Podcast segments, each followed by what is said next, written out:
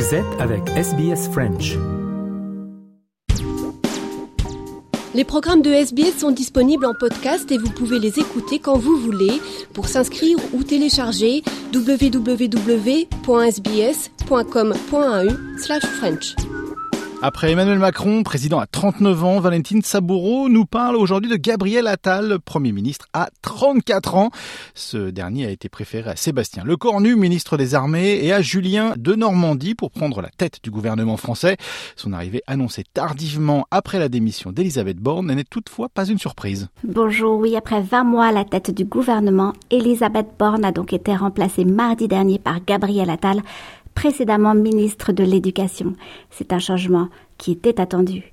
Je sais pouvoir compter sur votre énergie et votre engagement pour mettre en œuvre le projet de réarmement et de régénération que j'ai annoncé, a publié Emmanuel Macron sur X juste après l'annonce de cette nomination le 9 janvier dernier.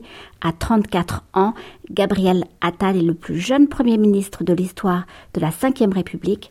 Outre ses talents de communicant, c'est un fidèle parmi les fidèles du président de la République. Alors Elisabeth Borne était-elle à ce point usée qu'il fallait la changer? L'ex-première ministre première du deuxième quinquennat d'Emmanuel Macron semble devoir rester jusqu'à la rentrée 2024, soit après les Jeux Olympiques.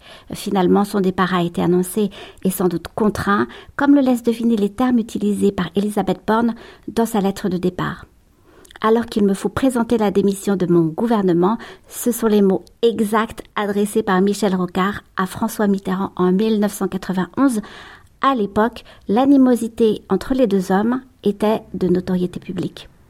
Cela dit, il faut reconnaître qu'Elisabeth Borne n'a pas chômé depuis son arrivée à la tête du gouvernement le 16 mai 2022.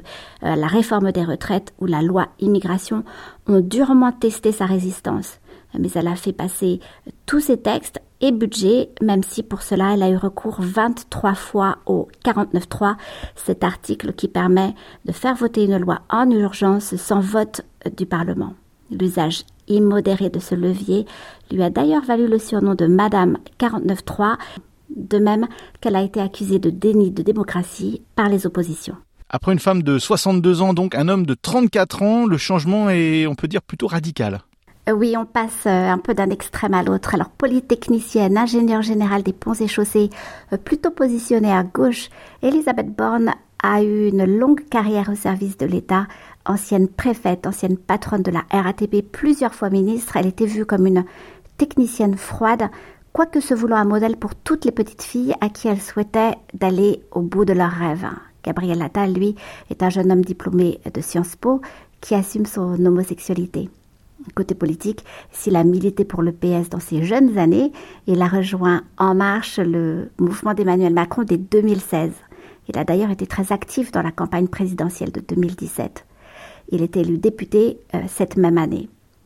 Il fait ses premiers pas au gouvernement le 16 octobre 2018 comme secrétaire d'État auprès du ministre de l'Éducation nationale et de la Jeunesse, Jean-Michel Blanquet. En 2020, il est nommé secrétaire d'État auprès du Premier ministre Jean Castex et porte-parole du gouvernement, ce qui contribue fortement à sa notoriété.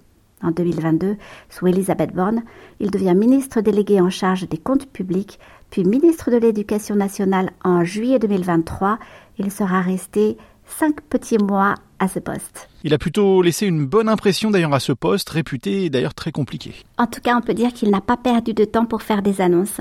Changement du calendrier du nouveau baccalauréat, interdiction de l'abaya à l'école, port de l'uniforme tout du moins sous forme de test, lutte contre le harcèlement scolaire, retour de l'autorité après l'assassinat du professeur de lettres Dominique Bernard, choc des savoirs pour remonter le niveau des élèves, il n'y a pas eu de temps mort. En revanche, selon Guylaine David, porte-parole du syndicat enseignant SNUIPP-FSU, nous n'avons pas eu de réponse sur les effectifs par classe, les salaires, les conditions de travail, l'attractivité du métier, la formation, l'inclusion des élèves en situation de handicap. Un ou une autre va donc devoir prendre le relais, sachant que Gabriel Attal a d'ores et déjà dit vouloir emmener la cause de l'école à Matignon. Et quelles ont été les, réactions à l'annonce de sa nomination? Alors, comme attendu, Renaissance ex La République en marche s'est réjouie. De son côté, le patron, les républicains Bruno Retailleau, laisse le bénéfice du doute au nouveau Premier ministre. C'est aux actes que nous jugerons Gabriel Attal, a-t-il déclaré. À l'opposé, le leader de la France insoumise, Jean-Luc Mélenchon, a estimé, je cite, que Attal retrouve son poste de porte-parole, la fonction de Premier ministre disparaît, le monarque présidentiel gouverne seul avec sa cour. Euh, quant au socialiste Olivier Faure, il observe que Emmanuel Macron se succède à lui-même. Euh, finalement, Marine Le Pen a soupiré.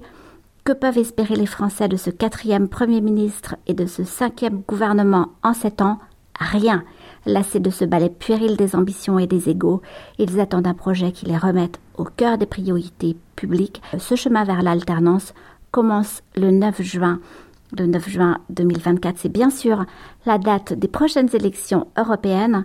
Le dernier sondage montre le parti de président à 19,4% contre 28,8% pour le Rassemblement national. Alors Gabriel Attal est-il l'atout du président pour gagner ces prochaines élections? C'est ce que nous allons observer ces prochaines semaines et prochains mois. Vous écoutez le français sur Radio SPS.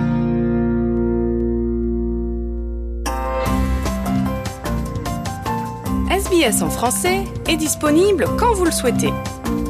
Écoutez nos rubriques à travers nos podcasts sur votre tablette ou votre mobile gratuitement sur sbs.com.au slash French ou téléchargez l'application SBS Radio.